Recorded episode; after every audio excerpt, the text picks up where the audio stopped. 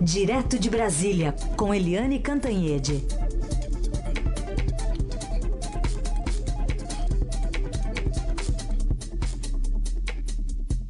Conexão com Eliane Cantanhede. Tudo bem, Eliane? Bom dia.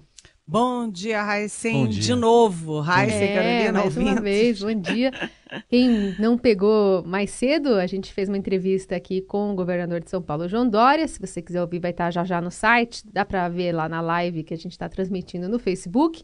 Mas vamos começar então com essa conversa. Que avaliação você faz da entrevista e, e da risadinha de, do governador quando perguntado sobre o que, que ele faria, né, é, em relação ao preço da, do diesel da Petrobras? É, o governador João Dória, ele primeiro é, ele está muito afiado, ele tem tudo na ponta da língua, ele é, decora nomes, e mesmo nomes em inglês, ele decora números, ele é muito afiado, muito programado. Aí quando você quebra um pouquinho aquela a, a, o script, aí ele dá uma balançada, mas ele foi bem na entrevista. É, ele mostrou muito conhecimento do que está fazendo em São Paulo. Ele está é, cumprindo uma promessa de campanha que foi assim o eixo da promessa de campanha dele de fazer sempre parcerias com a iniciativa privada.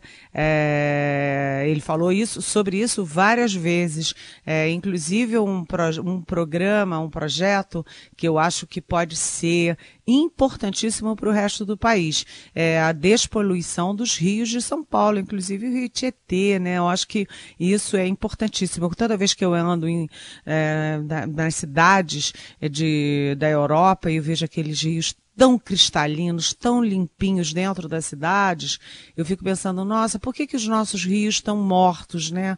Estão sufocados, estão asfixiados daquela forma pela sujeira, pelo descaso.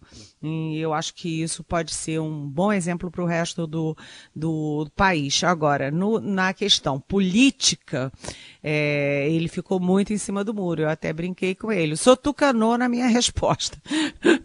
Porque ele, a, é, apesar de ser afiliado político do Geraldo Alckmin, ele já na campanha pulou na candidatura que já estava, enfim, embocando ali para a vitória do Jair Bolsonaro, mas agora, depois da posse e com os erros crassos que o Bolsonaro vem cometendo, inclusive é, de marketing, de comunicação, etc., o Dória, o Ibanês Rocha do DF e o Witzel do Rio de Janeiro já não estão tão bolsonaristas assim.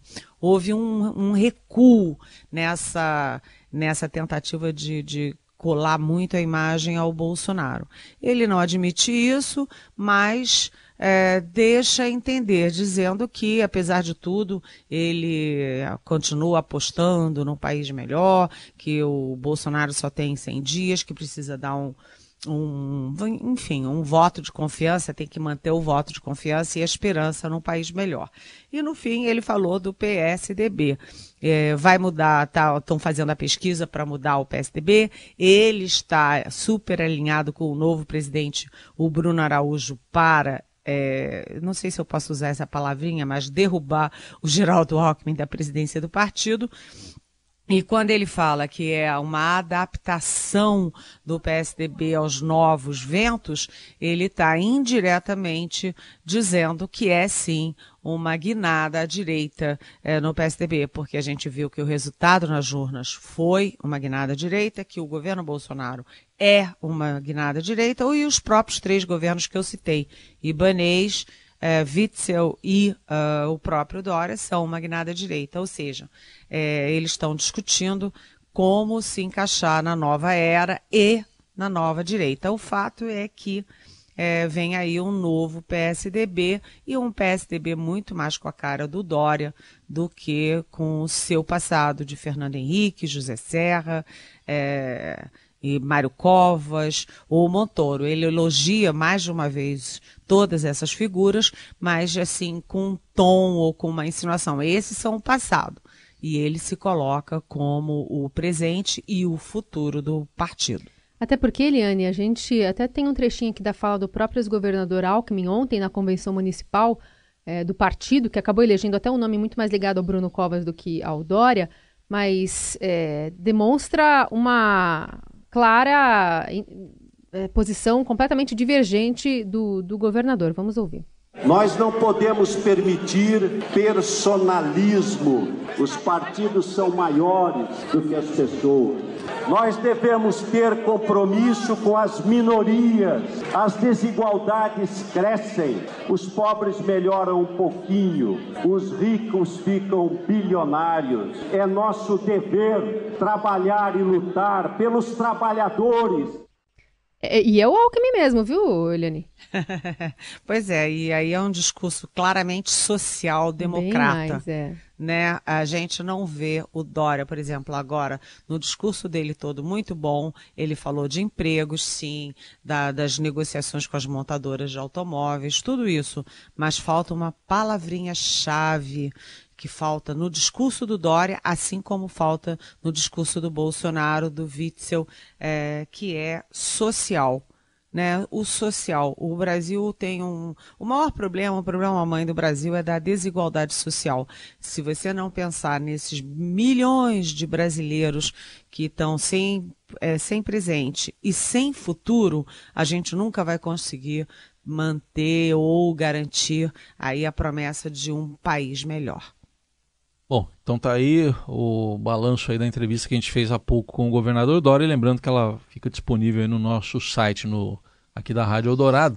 Vamos para outros assuntos, Helene. Hoje tem reuniões, aliás, amanhã também, para tratar da questão do preço do diesel, que na semana passada, na sexta-feira, resultou em muita confusão até no mercado financeiro, quando o presidente Bolsonaro ligou para pedir para o presidente da Petrobras segurar o aumento. O, ministro Paulo Guedes agora vai conversar com o presidente. Olha, hoje você tem uma série de, de reuniões, de ali discussões na, no nível técnico. Então, a, a economia está discutindo ali com a própria Petrobras, está tendo mais, está tendo a Casa Civil também vai ter, está tendo uma grande uh, reunião aí, troca de ideias sobre o que fazer, porque esse foi um grande pepino, porque ele tem uma questão prática e ele tem uma questão simbólica de credibilidade, ambas muito importantes. A gente tem que lembrar que na sexta-feira, quando o presidente da República ligou para a Petrobras determinou né, que fosse suspenso o aumento de 5,7% no diesel, ele estava quebrando um compromisso de campanha que era o compromisso do liberalismo e que é, inclusive, ali é, assumido, materializado na figura do Paulo Guedes, o ministro da Economia. O próprio Paulo Guedes estava nos Estados Unidos e, diante de várias perguntas sobre aquele aumento, ele calou. Se ele calou, é porque ele não gostou né? E ele tava, não, não tinha como defender uma medida que ele não gostou. A gente sabe que o resultado da canetada ou da telefonada do presidente Jair Bolsonaro foi que a ação, as ações da Petrobras despencaram 8% e a companhia perdeu 32 bilhões de reais num único dia, ou seja, isto não é uma brincadeira. Do outro lado, há uma questão política forte, porque os caminhoneiros botaram os dentes de fora no governo Temer, né, testaram forças com o governo Temer e ganharam, aliás, com o apoio do então deputado Jair Bolsonaro, que achou um barato aquela manifestação dos caminhoneiros. Mas o fato é que o Brasil foi o grande perdedor, porque o Brasil, a, a, a meta de inflação, né, aquela, aquele movimento dos caminhoneiros. Primeiro, teve um colapso de abastecimento. Segundo, teve um impacto enorme na inflação. Terceiro, que é o mais grave, interrompeu o processo de recuperação da economia, portanto, de recuperação de empregos. E agora eles voltaram a, a, a ameaçar, tinham ameaçado fazer uma nova paralisação no dia 30 de abril, refluíram e agora o Bolsonaro está entre a decisão técnica é, liberal, técnica, de respeito à companhia Petrobras e aí o medo dos caminhoneiros e do que eles podem causar de estrago, não apenas no país, mas no próprio governo Bolsonaro. É, depois de todas essas rodadas de discussões técnicas, hoje, amanhã, a reunião será com o próprio Bolsonaro. E aí vamos ver o que ele vai fazer, porque os investidores estrangeiros, tudo que eles não querem é interferência política e muito mesmo populismo é, nas políticas de preço é, das companhias estatais. Então, é uma decisão muito difícil, vamos ver como o Bolsonaro se sai. Esse é o grande teste do governo Bolsonaro. Liane, vamos falar então sobre essa semana decisiva e das manguinhas arregaçadas do Centrão lá na CCJ. Será que sai só semana que vem a, a, a continuidade da reforma da Previdência? Olha, a, a, reforma da Previdência virou isso, virou uma queda de braço entre o presidente Jair Bolsonaro e sua própria base aliada, é, inclusive o PSL. E agora o Centrão, que é aquele grupo né, de partidos, eles se chamam de Centrão, mas eles são mais à direita do que, na verdade, centro. Aquele grupo muito forte, tem uma bancada enorme, eles estão toda hora testando forças com o Palácio do Planalto no Palácio Planalto, é, queria antecipar a votação na CCJ, que é a Comissão de Constituição e Justiça da Câmara, de quarta para terça. Por quê? Porque essa semana é o início da Semana Santa. A gente sabe que os parlamentares vão todos embora correndo para viajar, para passear, etc. Então o Palácio queria antecipar para terça. Aí o Centrão já estava botando dificuldade para empurrar para a quarta. E, além de tudo, tem a questão do orçamento impositivo, que é uma pauta do Congresso Nacional, enquanto a reforma da Previdência é uma pauta que veio do Executivo. Então, o Centrão está querendo primeiro votar o orçamento impositivo, depois votar a reforma da Previdência. São pequenas implicâncias do jogo político, é, um empurra, empurra, mas o fato é o seguinte: se é para postar, a previsão é de que a reforma seja aprovada nesta semana, antes da Semana Santa, do feriado da Semana Santa, na CCJ. Depois disso, vem a comissão especial e aí eles vão discutir no mérito a, que a questão da reforma ponto a ponto. Mas a melhor aposta é de aprovação da reforma na CCJ. Então vamos aguardar. A reunião está marcada para hoje às duas da tarde lá na CCJ, com o Centrão tentando articular para não acontecer aí a votação do parecer. Eliane, um susto aí no fim de semana com a internação do vice-presidente Hamilton Mourão? Foi. Ele foi internado às pressas na, no sábado à noite.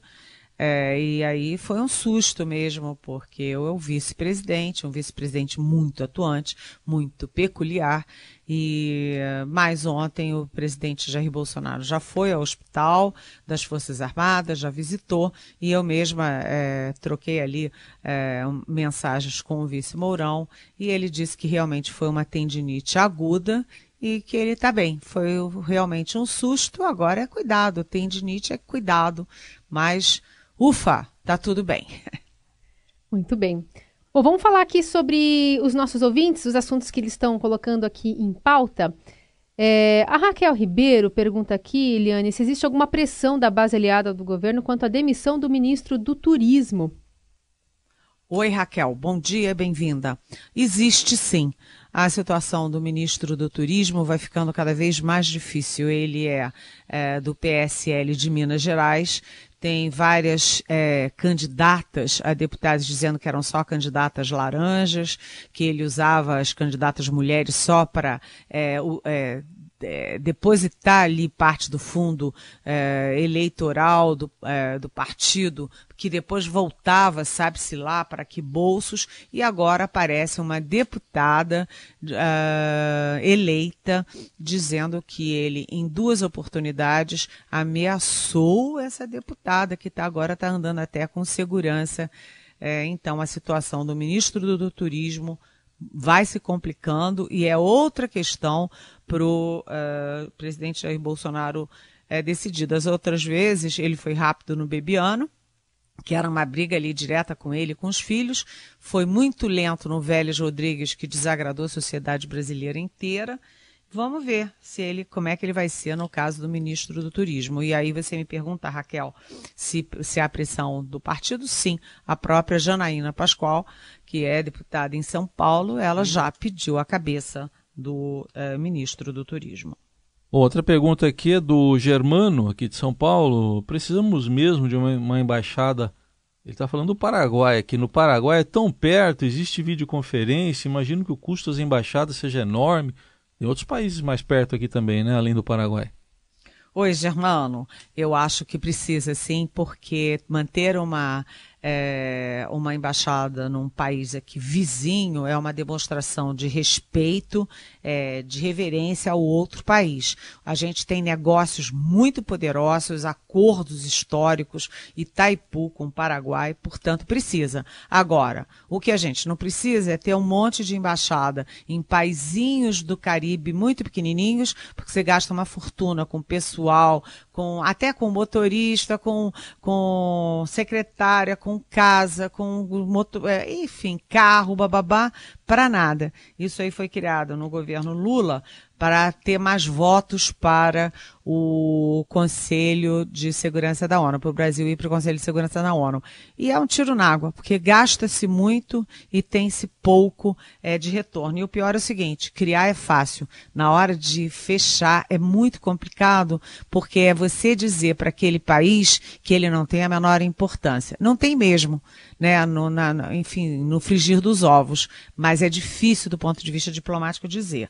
O governo Bolsonaro tem a intenção de fechar essas embaixadas, mas está demorando exatamente por, por essas circunstâncias delicadas da diplomacia. Eliane, pergunta que chegou é, em áudio para você. Bom dia, Carol. Bom dia, Raiz. Eu gostaria de saber por que, que o Exército ainda é mantido nessas ações do Rio de Janeiro.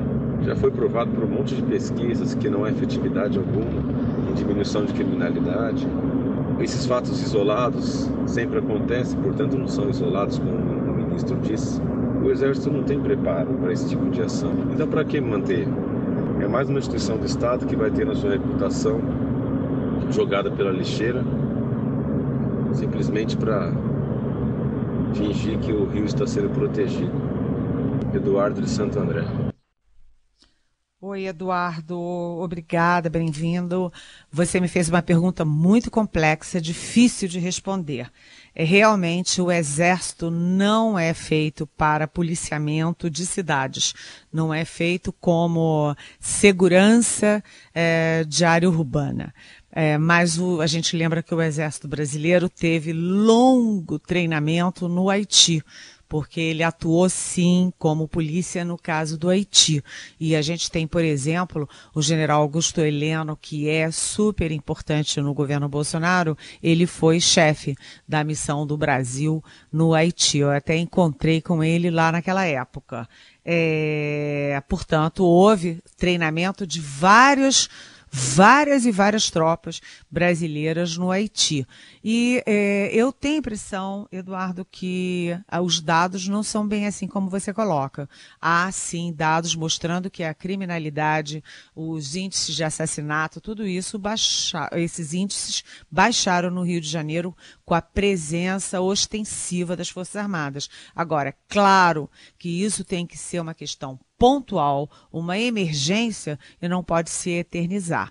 E aí a gente lembra que o próprio, as próprias Forças Armadas, não só o Exército, mas também Marinha e Aeronáutica, é, elas têm muita resistência em atuar em área urbana como polícia, primeiro por isso, porque não foram feitas para isso, né? Não é da índole, da personalidade é, das Forças Armadas. E segundo, porque um episódio como aquele, aqueles 80 tiros que mataram um músico no Rio acabam atingindo a imagem da instituição. Eu sou uma defensora da instituição Forças Armadas e eu fico sempre dizendo, foi aquele grupo específico de soldados que errou né? Aquele grupo, não pode dizer que foi um erro do exército. São duas coisas diferentes, mas de qualquer jeito, do ponto de vista do marketing negativo, respinga sim na imagem das Forças Armadas. Muito bem, Eliane respondendo as perguntas dos nossos ouvintes, que chegam uns montes aqui, Eliane, mas amanhã a gente retoma essa rodada. Bom, boa semana para você e amanhã a partir das nove estamos aqui. Até amanhã, beijão. Tchau.